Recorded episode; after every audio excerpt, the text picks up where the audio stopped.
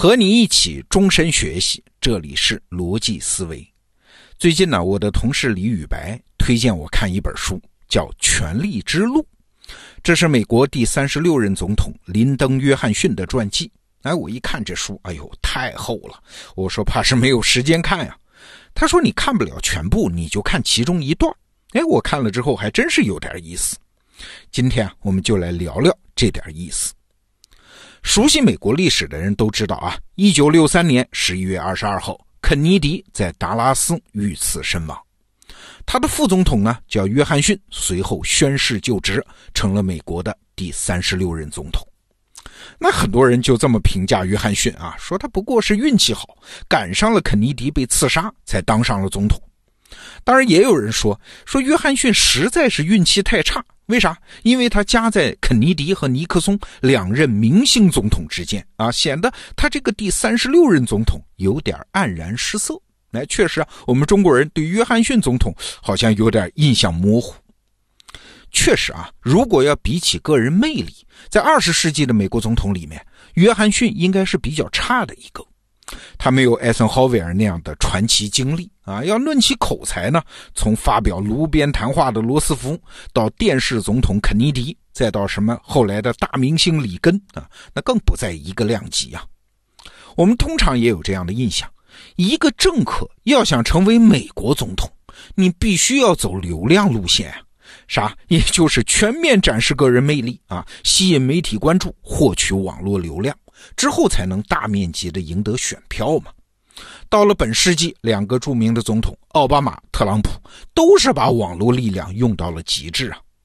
这个现象也很好理解，毕竟是选民政治啊。你一个政治家怎么获取影响力啊？你当然要善用媒体，这是成本最低、效率最高的方法。但是啊，我们今天这个故事的主人公约翰逊，嘿嘿，他偏偏就是不行啊。这约翰逊呢，是来自于美国相对来说比较偏僻的德克萨斯州啊，家庭对他也没有多大助力，没有什么大富大贵。更要命的是呢，约翰逊是一个极其不擅长公众演讲的人。约翰逊二十八岁，第一次参加众议员选举，那会儿啊，流行的还是电台广播啊，你要想选举，得上电台搞演讲嘛。嘿嘿，每当他在电台里面念那个讲话稿的时候，他父亲叫山姆·约翰逊啊，听着儿子的电台讲话，经常沮丧的那是抽烟啊，一根接着一根的抽。他母亲呢，还曾经教过公共演讲啊，这专业人员实在不忍心听儿子这么别扭的演讲，只能靠在笔记本上疯狂写字来转移注意力。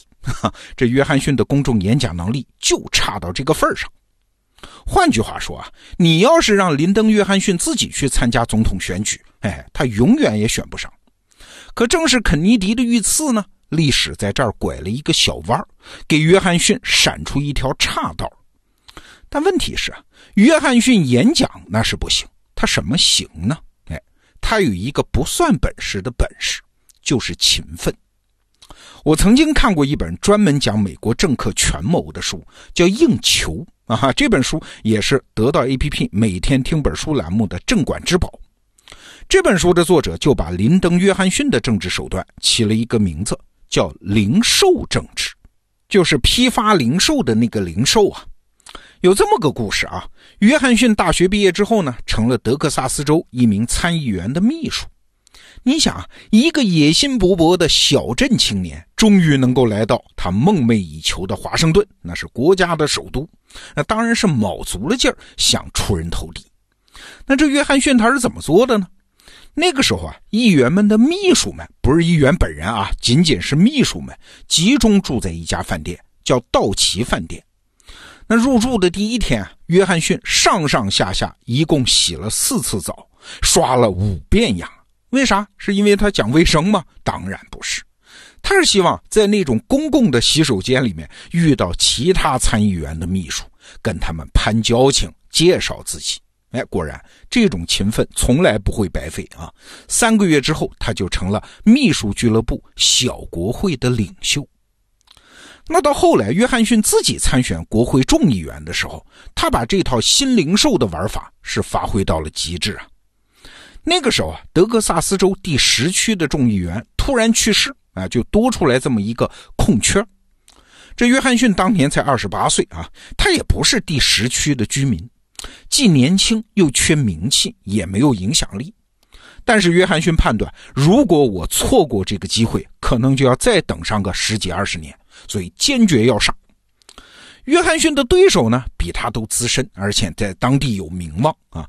这些人啊，是每逢周六才出来走动走动，平时呢，要么就不做什么事儿。要么呢，就发表一两个讲话啊，总是人多的地方我讲话，这才有效率嘛。但是约翰逊采取的是什么策略呢？他比所有的竞争对手都提前至少一周开始竞选，每天从日出到日落，开着他的车，在德克萨斯州的农村和高原上，是挨家挨户的敲门，和每一位居民握手、聊天，甚至是拥抱啊，争取他们一张又一张的选票。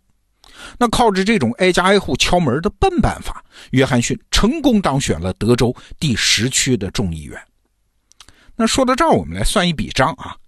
约翰逊采取的是这种政治零售的方法，你怎么看都是没有效率的嘛。你想，德克萨斯州哎，地广人稀哎，你在高原上开一天车，可能只能拜访十几个人啊，这些人还未必都愿意给你投票啊。而约翰逊的对手呢，基本上都驻扎在大城市，哎，做做演讲，发表一下电台讲话，少说一天也能覆盖一两千人，这效率啊，是比约翰逊高几十倍，甚至是上百倍。所以约翰逊的这条路，其他人想都不会去想。但是约翰逊没办法呀，他不是没有那个演讲的本事吗？只好用这种笨办法。但是，他意外地打开了一种新的可能性。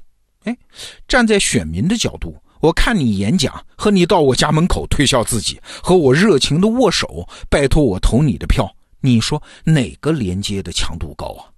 那个连接的强度可能是比前者听演讲要高出一百倍还不止哎。对，约翰逊确实是损失了连接的效率，但是他这种笨办法反而提高了连接的质量。最后开票的时候啊，约翰逊比第二名多出了三千票。而且呢，他的大部分票源都是来自于德州第十区的农村和高原地区。哎，这就是挨家挨户拜来的一张张票。你可能会觉得奇怪啊，这挨家挨户跑能跑这么多家吗？能赢这么多票吗？对，老百姓之间互相会传播口碑的嘛。他们会说：“哎，有个小伙子不错啊，上门找我投他的票啊，我看着挺好，你要不要也投他呀？”你想，这种熟人之间的说服，比听广播演讲那用处大得多呀！哎，这是人际网络打败传播网络的一个例子。那这件事情发生之后的十年，就是一九四八年，约翰逊当选为参议员，这政治地位又提高了一大截啊！三年后，一九五一年，在参议院工作仅仅三年，他就成了民主党的领袖啊！这三年，这速度太惊人了。但是你想也想得到，在参议院，这约翰逊是怎么跟人打交道的？一九五三年起，他担任参议院民主党的多数派领袖，兼任参议院的什么军事委员会、财政委员会、拨款委员会等等要职。哎，他已经是美国政坛里面的资深头面人物了。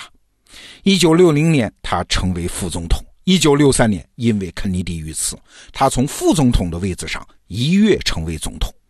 这算是偶然啊！但是别忘了，第二年就是一九六四年，他正式参选总统，领先对手百分之二十二点六，这是美国历史上最一边倒的总统选举之一。你看，约翰逊可能没有本事释放魅力啊，高效率的获得陌生人的好感，利用什么现代传媒网络，但是只要给他机会，他在熟人群体中是拥有远超常人的连接能力的。这靠的是啥？靠的是零售政治，靠的是勤奋。那回顾这个过程，你会发现啊，对我们今天的人来说，约翰逊的意义不在于他的政治生涯，而是他在一个普遍信仰流量的时代，让我们看到了另外一种玩法，另外一种可能性。就拿我们今天来说啊，一开始互联网是提供了几乎无穷无尽的流量，大量的新商业模式都是靠流量建立了起来。但是现在有一种说法啊，说互联网创业黄金十年已经结束了。其实不是什么创业黄金年代结束啊，而是互联网流量的红利基本用尽。比如说，在二零一二年，如果你想推广一个 APP，获客成本大概是一个人一毛钱。到了二零一六年呢，这个价格已经涨到了几十块，甚至是一百块啊。到了今年二零一八年，一些公司的获客成本高达三百到五百，甚至更高。换句话说，想要再以低成本获得五年前那么高的连接效率，在现在是不可能完成的任务啊！哎，所以你发现没有啊？这两年越来越多的公司开始往线下发展，开实体店做新零售啊。这个时候，大家又开始意识到线下连接的价值和质量了。那今天我们讲的林登·约翰逊的故事，就提醒我们。哪怕在互联网时代，流量路线也未必是唯一正确的道路啊！比起连接的效率，连接的质量更重要；比起虚幻的魅力，真实的感知更值钱啊！好，这个话题我们就聊到这儿。逻辑思维，明天见。